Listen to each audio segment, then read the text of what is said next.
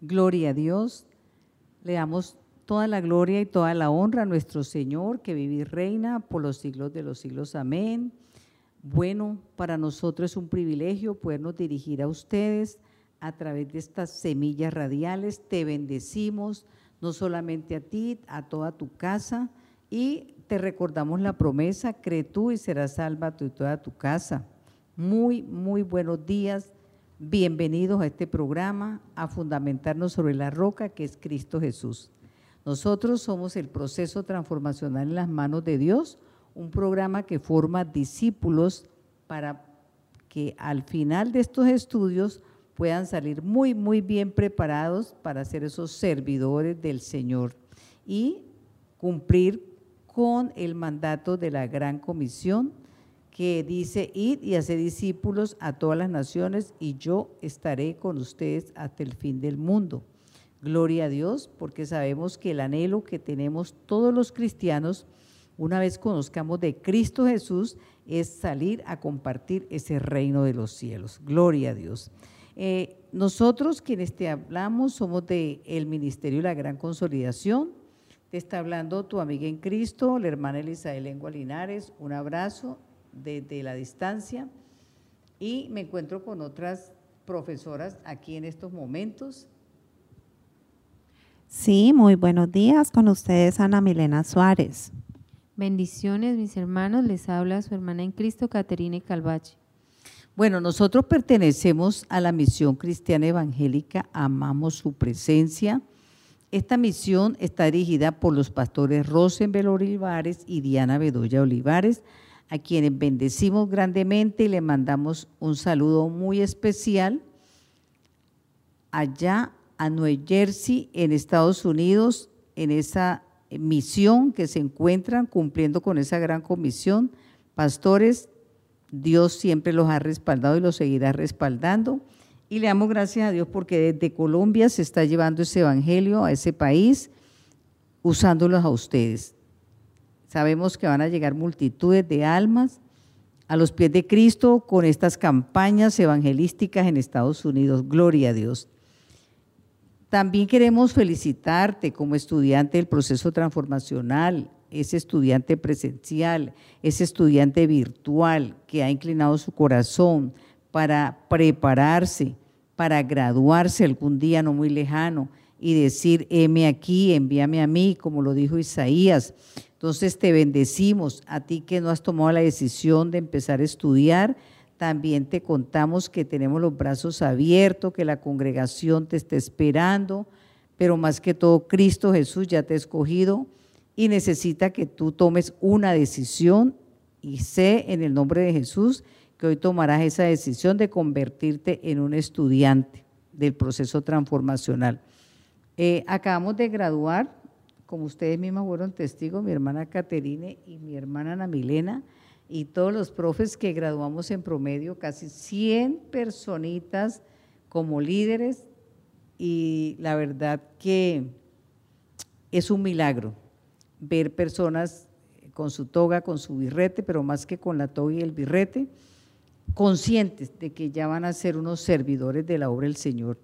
Recuerda que este programa es gratuito, que aquí encuentras en nuestra congregación, aparte del estudio, simultáneamente te damos la consejería, la intercesión por tus peticiones y otros, digamos, tratamientos espirituales que no los vas a conseguir con facilidad en otro lado. Queríamos también mm, bendecir a los estudiantes de Fundamentos 1, de Fundamentos 2, de Restauración 2, de Escuela de Siervos. Los saludamos, les mandamos un abrazo en Cristo Jesús, igualmente a los profesores. También para todos los hombres y mujeres que están allí perteneciendo al Ministerio de la Gran Consolidación. Nosotros para ti que de pronto acabas de llegar o no estabas eh, sintonizado con nuestro programa de Semillas Radiales, te queremos contar que tenemos la etapa de consolidación. La primera etapa, el proceso transformacional, que consta de cuatro historias muy hermosas, que son cuatro promesas grandes que Dios tiene para tu vida y para mi vida, que es una historia de amor, donde Dios a través de su amor nos quiere prosperar. Una historia de dolor donde Dios quiere quitar ese pecado si nos arrepentimos. Porque el dolor que nosotros eh, como cristianos nos produce en nuestro corazón es a través del arrepentimiento. Una historia de esperanza donde después de haber pecado, Él nos toma como sus hijos y nos restaura. Y una, una nueva historia de ser sus hijos, cuando ya aceptamos a Cristo y Él envía de su Santo Espíritu a nuestro corazón. También tenemos, después de estas cuatro enseñanzas, de estas cuatro historias, con estas cuatro promesas grandes, vemos el nivel de devocionales, donde te podemos enseñar a través del Espíritu Santo, con la ayuda del Espíritu Santo, cómo nos acercamos a Dios, que de eso se trata el programa que hoy vamos a ver. Son cuatro medios en devocionales estamos hablando del el medio de la oración. Ya vimos la Biblia como medio, Jesucristo como medio, y estamos hablando y enseñando sobre la importancia de la oración como el medio para acercarnos a Dios. Y la alabanza también, que lo vemos en un próximo programa. Después de esos cuatro medios para acercarnos a Dios, vamos y estudiamos todo lo que es sanidad interior a través de restauración. Uno, cómo Dios empieza a limpiarnos y a romper esas ataduras y ligaduras de nuestro corazón y hacernos libres. Entonces, mira que si uno se pone a mirar este recorrido que te he contado, suena como un tratamiento, ¿cierto, hermana Ana y hermana Kate? Un tratamiento espiritual. ¿Tiene algún costo? No. ¿Lo hace algún especialista, un científico que fue por allá a una universidad? No. Lo hace el poder del Espíritu Santo. Amén.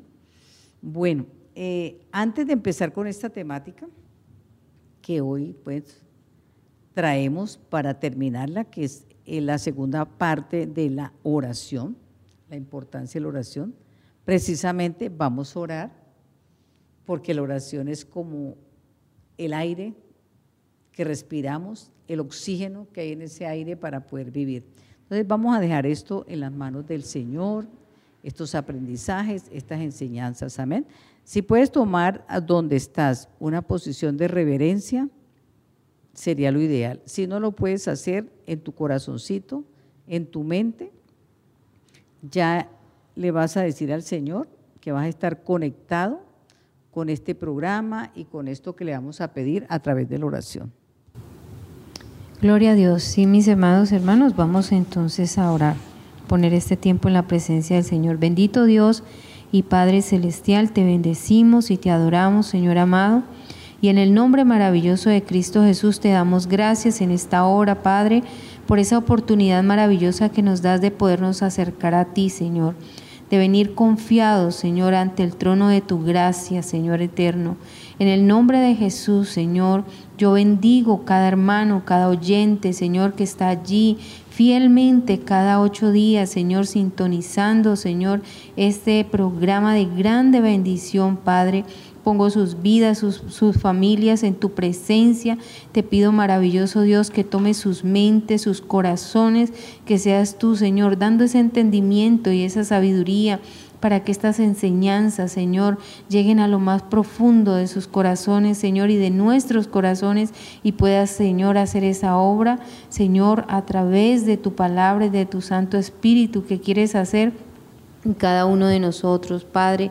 Gracias porque es la oración, esa llave, Señor, que abre, Señor Dios mío, esas bendiciones en el reino de los cielos, Padre. Yo te pido, Espíritu Santo de Dios, que seas tú guiándonos a toda verdad y que seas tú, Señor, enseñándonos a orar cada día como conviene. Tu palabra dice que cómo hemos de pedir como conviene no lo sabemos, pero que tu Espíritu Santo intercede por nosotros con gemidos indecibles.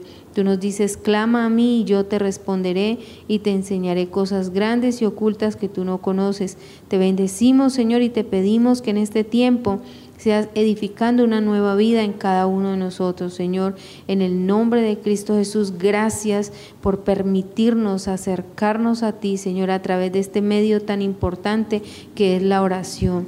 Gracias por permitirnos, Señor, comunicarnos contigo. Glorifícate, Espíritu Santo de Dios, en el nombre de Jesús. Amén y amén. Gloria a Dios. Entonces, una vez que ya a nivel práctico hemos puesto, digamos, por obra que tenemos que orar, ese es el tema que estamos viendo, la oración para todo, para todo tenemos nosotros que depender de la oración. Amén. Entonces usted dirá, ay, pero ¿cómo así? Claro, la Biblia dice, orad en todo tiempo, al comer, al acostarnos, al levantarnos, al salir de la casa, en el transporte, en el trabajo, con la familia. ¿Ven? Si nosotros miramos todos estos tiempos de oración, hay que estar orando, como dicen ahora, 24-7. Las 24 horas, los 7 días de la semana.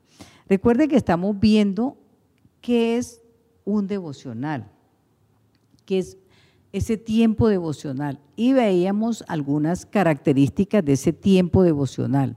Entonces vamos a ver o a recordar algunos punticos de cómo yo en mi hábitat, bueno, ¿por qué le digo hábitat? Porque el hábitat no necesariamente tiene que ser una casa con unas piezas, donde tú vivas, en una pieza. Eh, bueno, si vives en una mansión, gloria a Dios, pero si no la tienes, también gloria a Dios. Entonces, ¿qué tengo yo que hacer allí para poder tener un tiempo de devocional con Dios. Vamos a, recordar, porque ya lo habíamos visto, vamos a darle un repaso a esas condiciones que debemos de tener, si se puede, para hacer ese tiempo devocional, si se puede tener esas condiciones. El tiempo sí, porque mientras tengamos vida, tenemos que apartar ese tiempo para el Señor. Claro que sí, mis hermanos. Entonces vamos a recordar eh, para llevar nuestra rutina diaria de encuentro con Dios, cuáles son esos pasos. El primero es buscar un lugar donde tú puedas estar a solas con Dios. Luego de que eh, un lugar donde no seas interrumpido por nada ni nadie, donde puedas tener total tranquilidad y puedas estar en reverencia delante del Señor. Dice, segundo, toma una posición de reverencia ante la presencia de Dios. Me presento delante de Él en el nombre de Jesús, bendigo el nombre de Dios y lo alabo. Declaro los versículos bíblicos de la semana que me dejaron de tarea. Saco la ordenanza y la promesa. Medito en estos dos aspectos y cómo puedo lograrlos en mi vida. Cómo puedo aplicar esa ordenanza y esa promesa de la que Dios me habló. Y luego concluyo mi oración de acuerdo a mi necesidad. Bueno, eh, usted dirá, pero y si a mí no me dejan tareas, por lo menos, eh, hermana Katy, hermana Ana Milena, cuando uno diariamente lee la palabra, que la reflexiona, la medita, ahí yo tengo que mirar, esto que yo estoy leyendo es una ordenanza, es una promesa, ¿qué me está diciendo el Señor a mí? porque es que, ah, no, eso pasó en el contexto de Israel, pasó en Egipto, pasó Mesopotamia, pasó en, bueno, en tantos contextos geográficos que tiene la Biblia, y era con Abraham, y era con Moisés, y era con Job.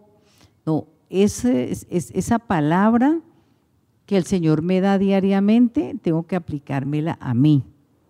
Recuerde que es un espada de filos que me penetra a mí hasta partir el espíritu y el alma, las coyunturas y los tuétanos.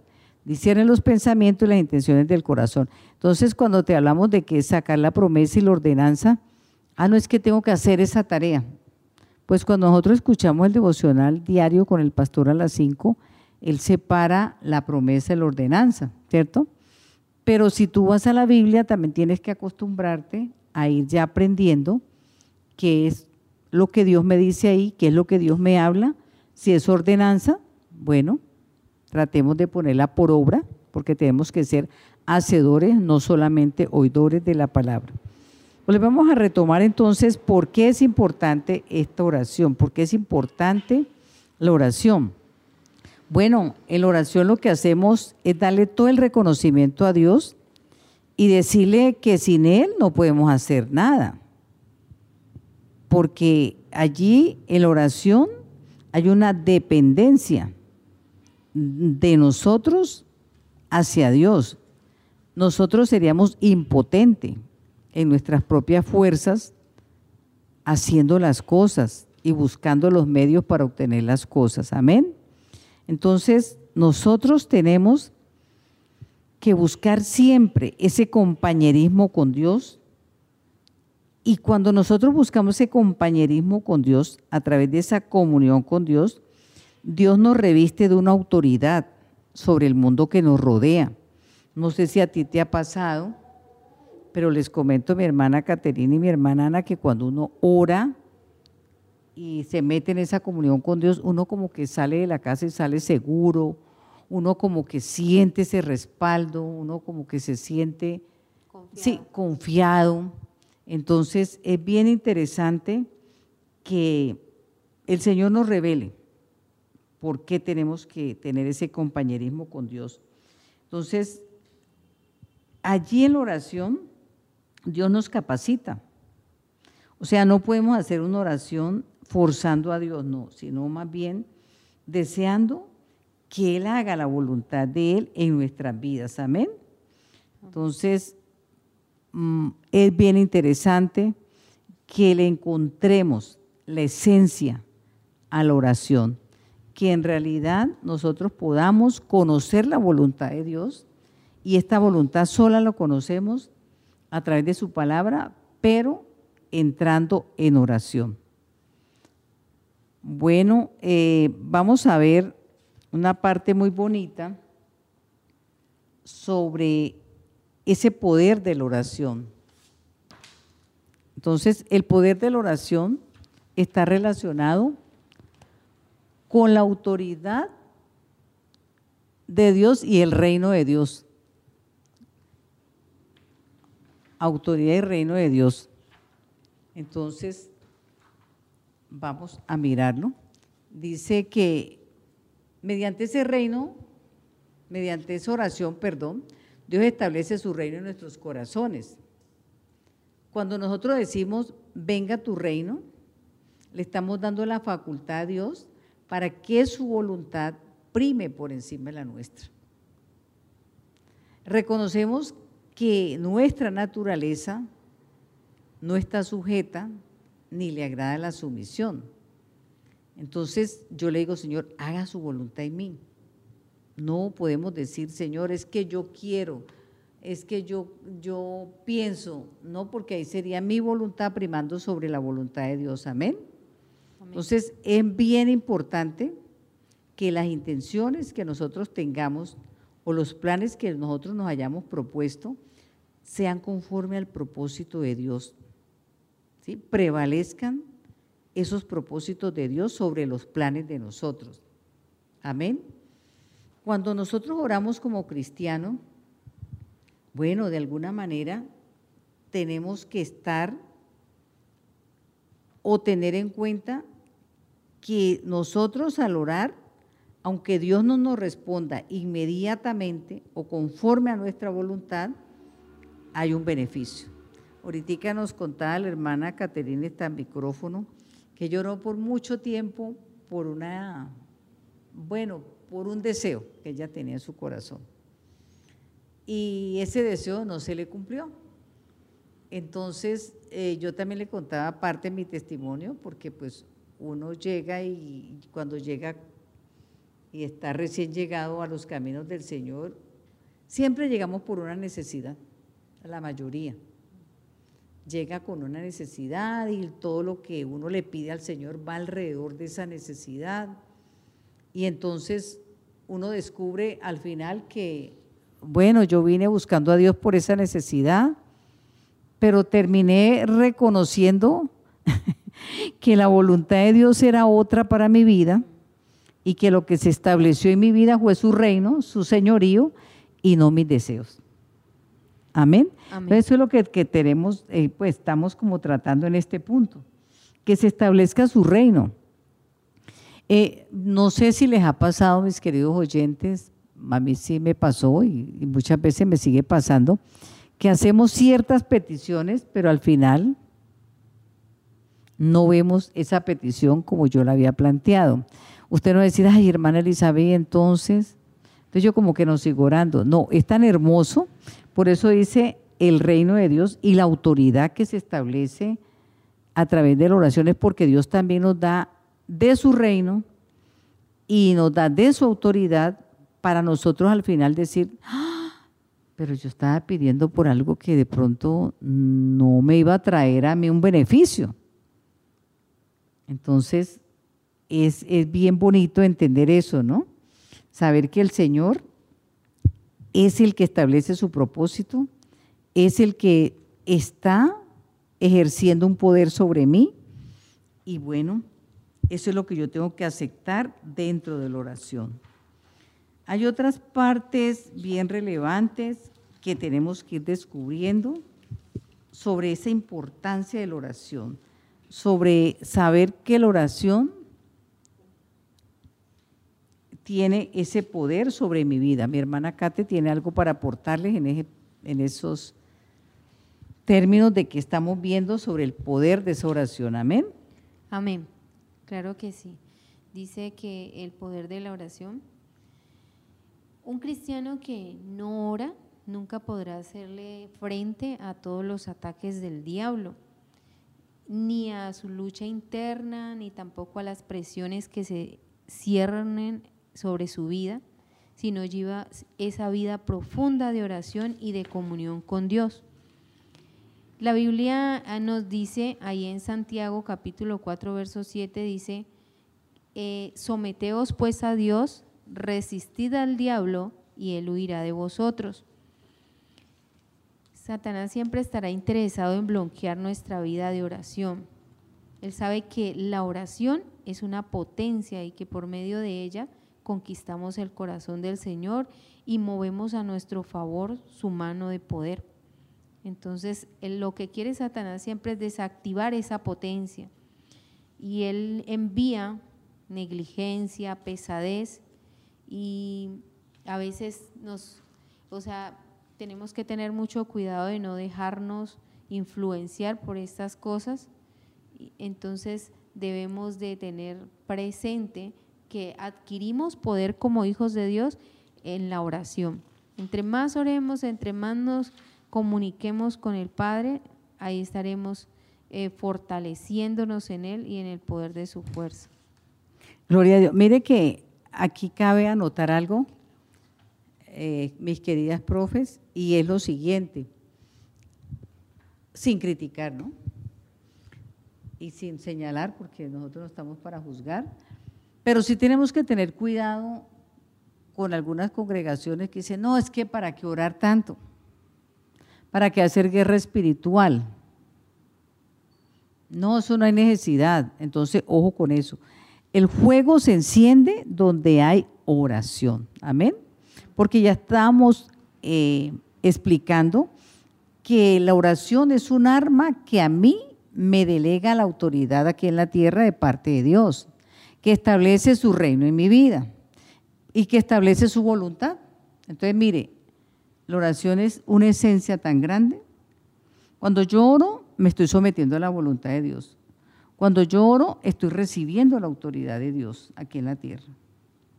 Y cuando yo no me estoy sometiendo a ese reino, estoy diciendo, Señor, venga tu reino. Inclusive ese venga tu reino es parte de, la, de los pasos que Jesucristo le dijo a sus discípulos cuando ellos les pidieron que les enseñara a orar.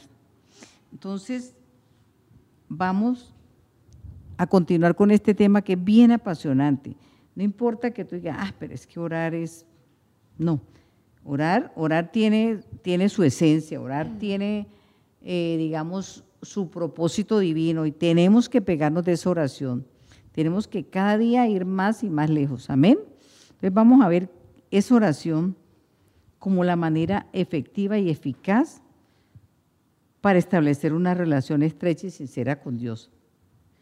Bueno, mis hermanos, entonces, pero tenemos que tener siempre presente que la oración es un diálogo amplio, cargado de mucho contenido. La oración no es un monólogo, es una conversación entre el hombre y su creador. La oración es una interacción, una profunda intimidad con el Señor, en donde se desarrolla, donde se desarrolla esa, esa comunicación en donde uno puede expresarle al Señor nuestras necesidades, mm, toda cada situación que nosotros tengamos y aquí lo podemos complementar por la palabra en Job 22, 21 en donde dice, vuélvete ahora en amistad con Dios y te vendrá paz y por ello te vendrá bien. Aquí podemos perfectamente aplicar este versículo bíblico que me dice que es que por medio de la oración es donde nosotros nos podemos, podemos hacer esa relación estrecha con nuestro Creador. Amén. Y, es, un momento tan importante en donde podemos, eh, ustedes podrán decir, eh, pero es que es difícil como uno comenzar a orar, pero esto con el tiempo se convierte en un deleite. Y es, y es a este punto en donde debemos llegar, de que la oración sea un deleite, una necesidad para nosotros. Amén. Mire, mire hermana Ana, complementando lo que usted dice, eh, es que cuando nosotros oramos, nuestro espíritu se revive, ¿cierto? Le damos a nuestro yo el sentido de lo que realmente somos. ¿Y por qué les digo esto? Porque, bueno, nosotros hacemos planes en nuestra propia opinión, digámoslo así, nuestra propia fuerza, ¿cierto? Dice, yo quiero, yo hago. Eso está bien que nosotros proyectemos porque Dios también nos dio la capacidad de proyectarnos, pero sujetos a Él. Amén. Amén. Entonces, dice un proverbio que la bendición de Jehová es la que enriquece y no añade tristeza con ella. Dice, mm, bueno, las escrituras dice que separados de Dios nada podemos hacer. Entonces, nosotros vamos a renovar esas fuerzas que nos son dadas por Dios cuando oramos. Entonces, cuando nosotros oramos, vamos allí como perdiendo un atractivo por nuestros propios planes y sintiendo un gozo por esa guía, por ese, esa, eh, digamos, por ese camino, por esas sendas que Él nos va mostrando, porque nosotros en la medida en que oramos y oramos y oramos, vamos metiéndonos más en ese reino, en esa voluntad de Él, que ya definitivamente uno como que claudica y dice, no, no son mis fuerzas, es la voluntad de Dios, amén. Entonces te pedimos y también le pedimos a Dios que nos dé la capacidad de desarrollar una comunión ininterrumpida con Él a través de la oración. Amén. Y esa comunicación ininterrumpida con Él no nos dejará frustrado ni nos dejará perder ese crecimiento espiritual. Bueno,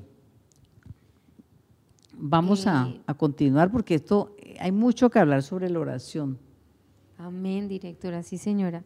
Vamos a ver aquí cuál es la singularidad de la oración.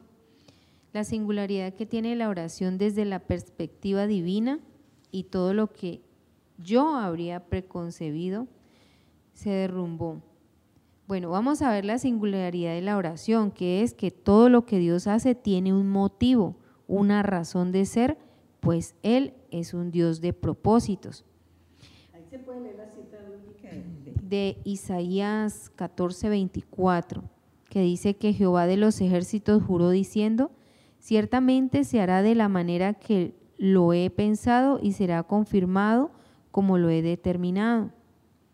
Y también está el, cuando el salmista declaró que el consejo de Jehová permanecerá para siempre, que los pensamientos de su corazón por todas las generaciones están en el Salmo 33, 11.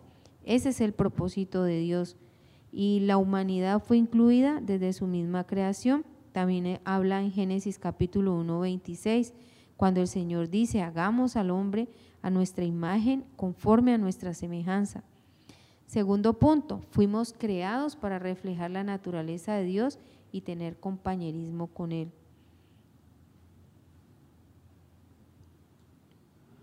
Tercero, dice, Dios impartió de su mando y señorío al hombre que había creado para que éste le representara. Cuarto punto, este grado de autoridad abarca tanto lo físico como lo espiritual.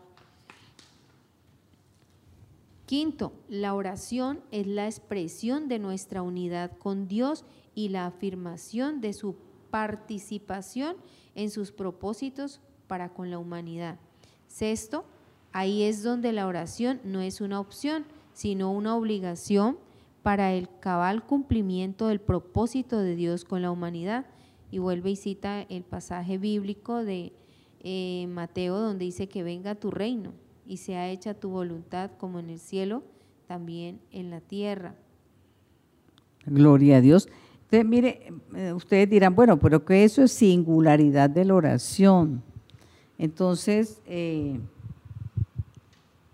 ¿para qué voy a orar si ya Dios tiene predeterminado todo?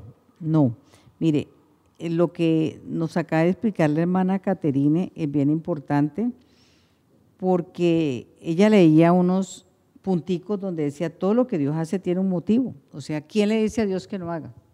Nadie. Entonces, Él hace, Él determina y a nosotros nos toca es seguir esas determinaciones que ya Él tiene. Por eso estamos diciendo, Dios es singular, es particular, es único, Él todo lo creó, no hay otro Dios que haya hecho las cosas que Él hizo, por eso se llama singularidad. Algo que es singular es algo que es particular, que es único.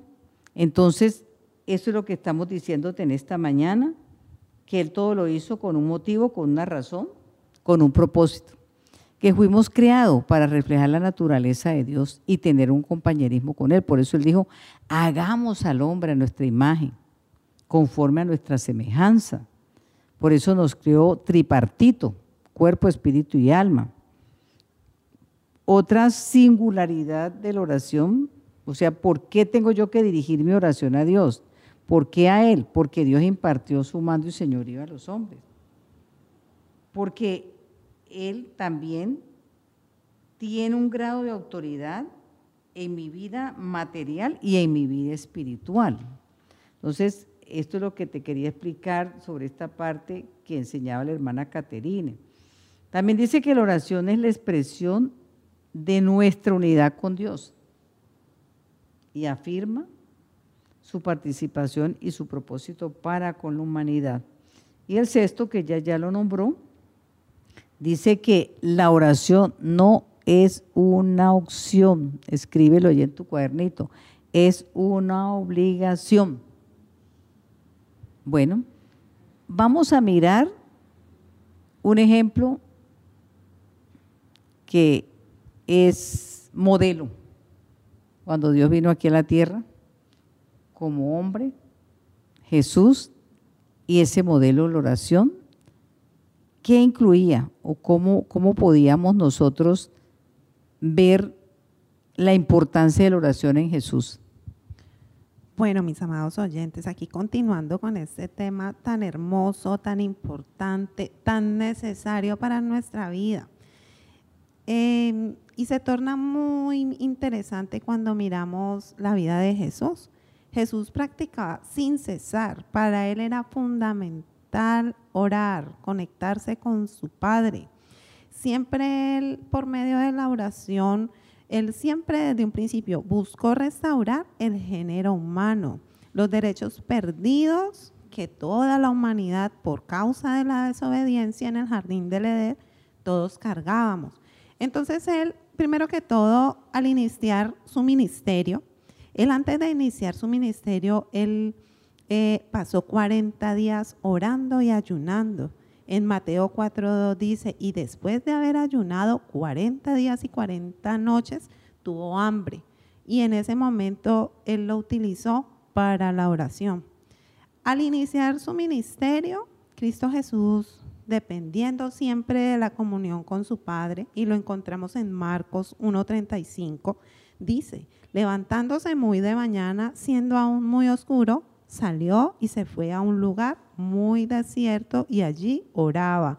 Esto lo hizo cuando él iba a escoger a su grupo de, a su grupo de discípulos, ¿sí?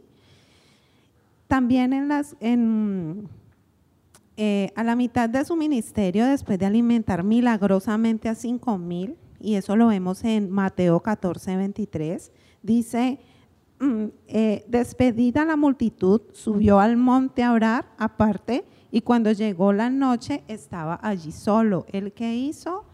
Oró después de haber despedido a todas estas personas, después de haberlos alimentado.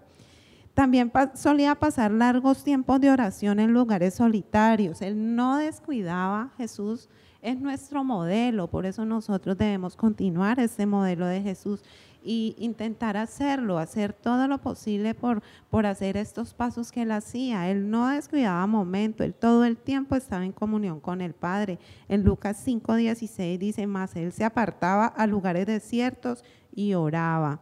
Y al final de su ministerio terrenal, Aquí en Lucas 22, 39, 40 dice, y saliendo se fue como solía al monte de los olivos. Cuando llegó a aquel lugar les dijo a sus discípulos, orad para que no entréis en tentación.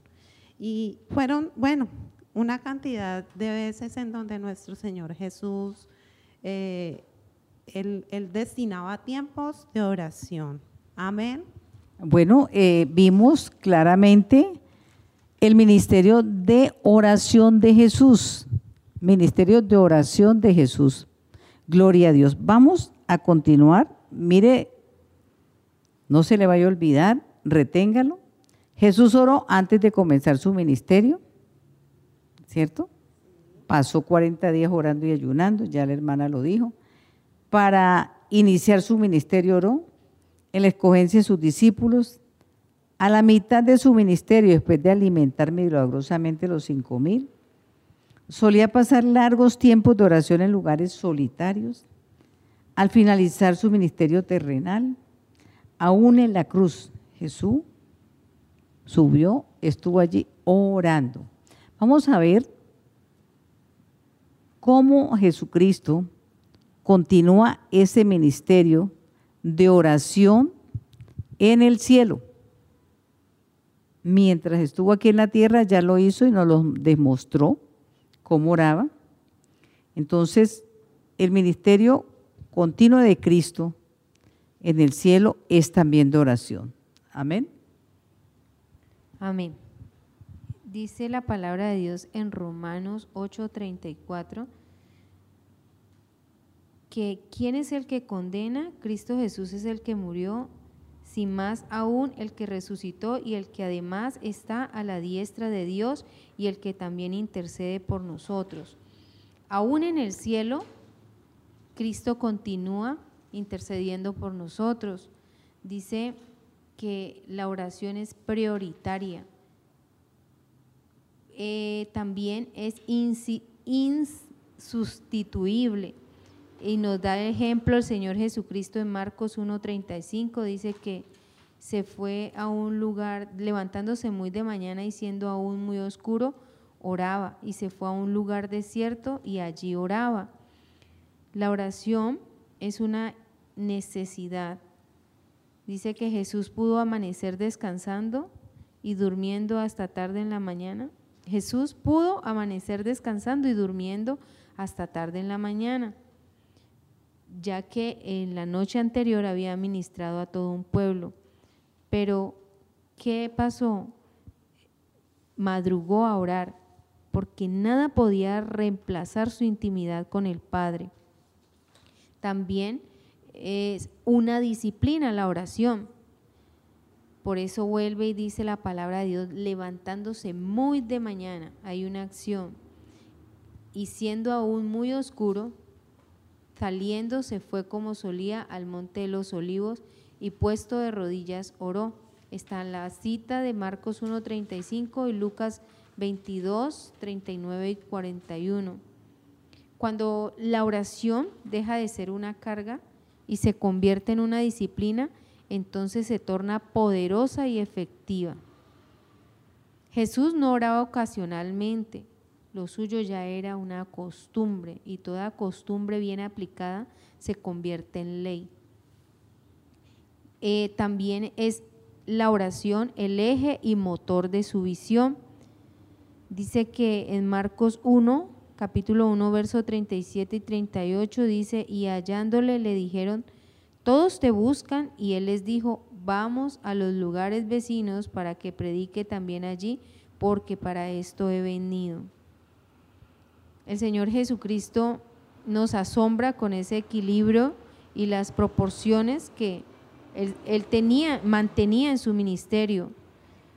De pronto le hubiera sido más fácil quedarse con ellos, que ya le conocían y que lo habían visto hacer maravillas y lo habían experimentado en la noche anterior, antes que irse a otros lugares vecinos a predicar y a ministrar a la gente. Pero vemos que él llevaba una vida de disciplina y de obediencia al Padre. Gloria a Dios. Bueno, vamos a ver unos punticos por qué orar. Amén.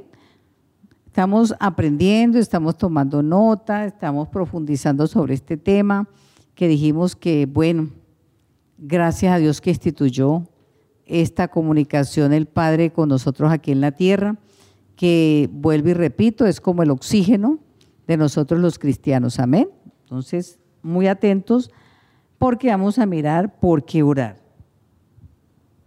Bueno, aquí continuamos con este tema. Ora, ¿Por qué orar? Oramos porque Él ha prometido respondernos. En Jeremías 33, 3 dice, clama a mí y yo te responderé y te enseñaré cosas grandes y ocultas que tú no conoces.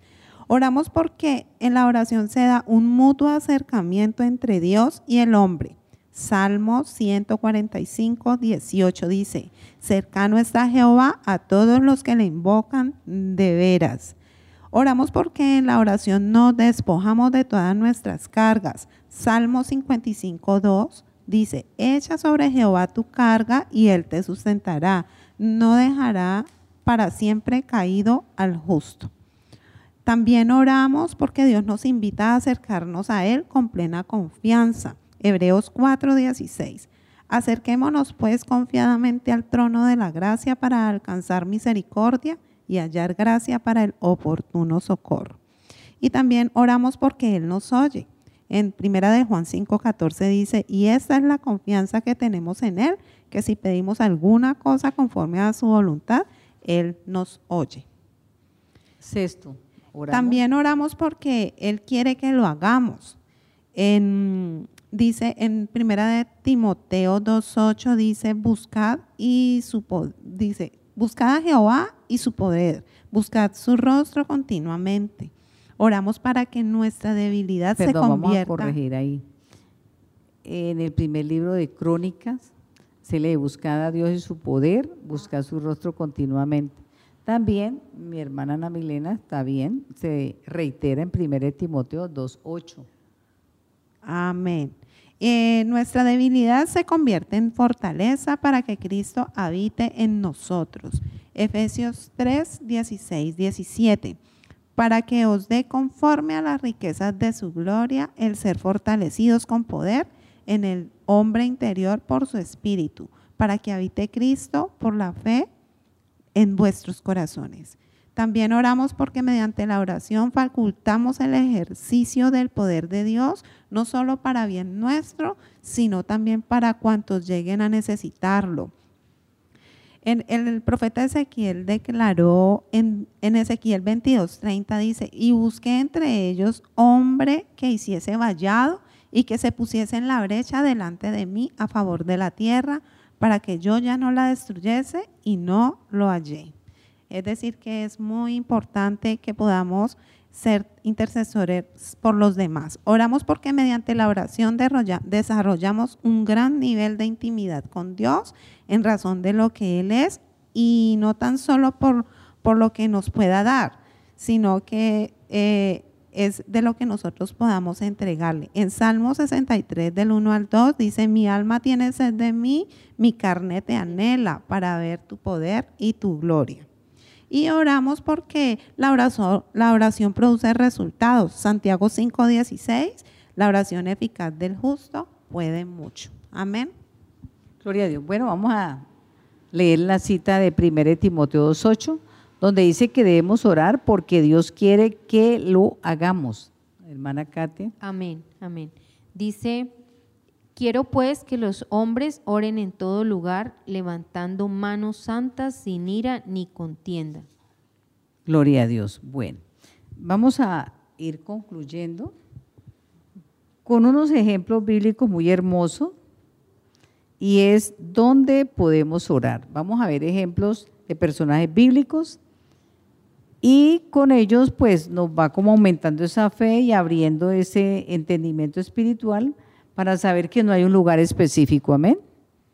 La Biblia nos da unos ejemplos y dice que en Jonás capítulo 2 verso 1 dice que Jonás oró en el interior de un pez.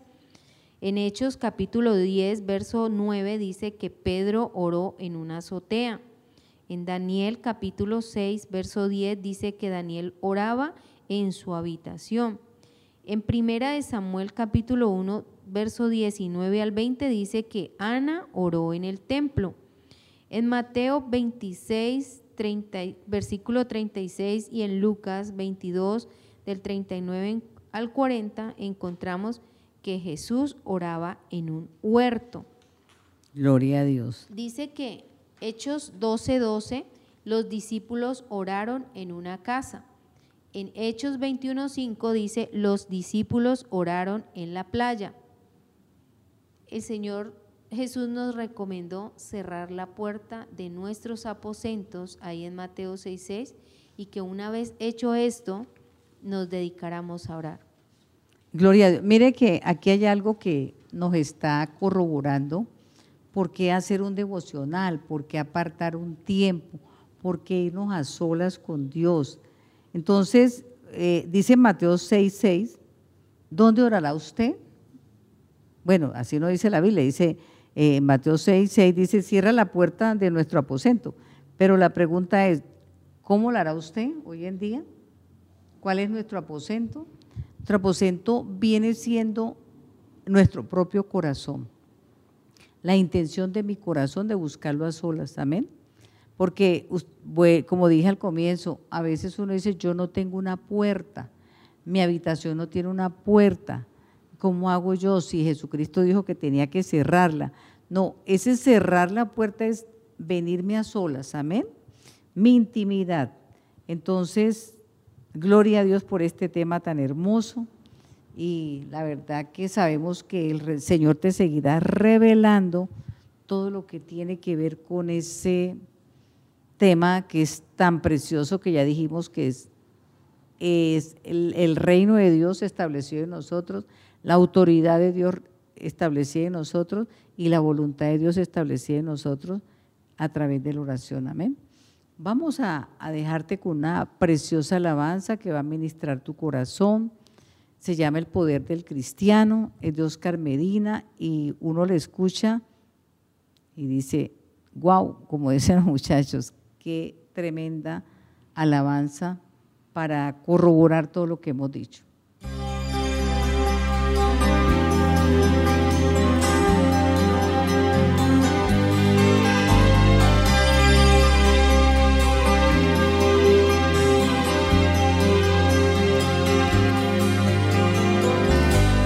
Poder del cristiano está en la oración. El que ora constante vencerá en todo tiempo la tentación. El poder del cristiano está en Jesús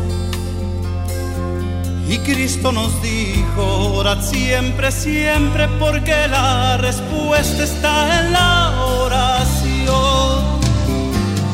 Y el enemigo caerá vencido, caerá ante tus pies.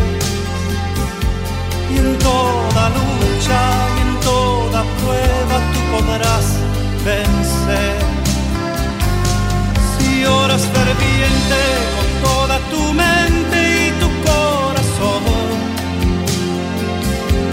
las fuerzas del mal querrán destruirte y tu fe herirte, pero no podrá. Y el enemigo caerá vencido, caerá ante tus pies.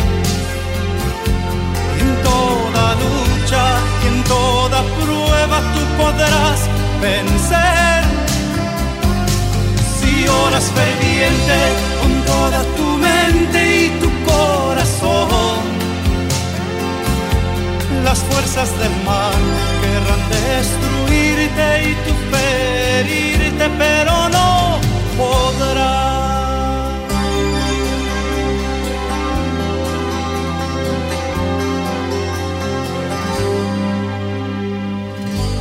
poder del cristiano está en la oración.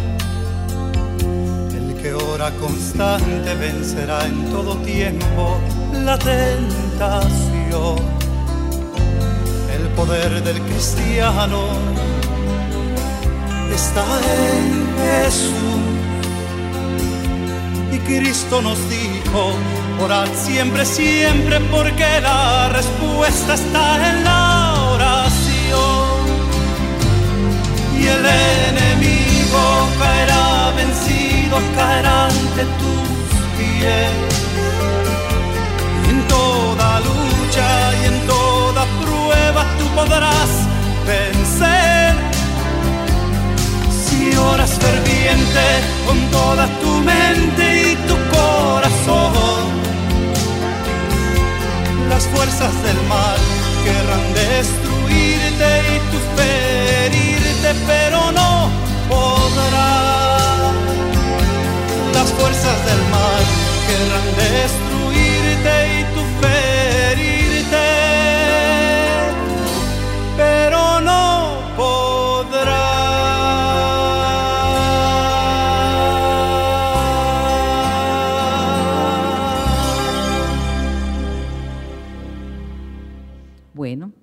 También queremos dejar testimonios de lo que el proceso transformacional en las manos de Dios ha venido haciendo en la ciudad, en el país y aún fuera del país, porque tenemos también este estudio a nivel virtual, que gracias a Dios, porque toda la gloria y la honra es para Él, desde cualquier país la persona que quiera recibir estos estudios los puede hacer, ya sea a través de la emisora o a través de las redes Ahorita te vamos a dar un teléfono de contacto cuando se termine el testimonio.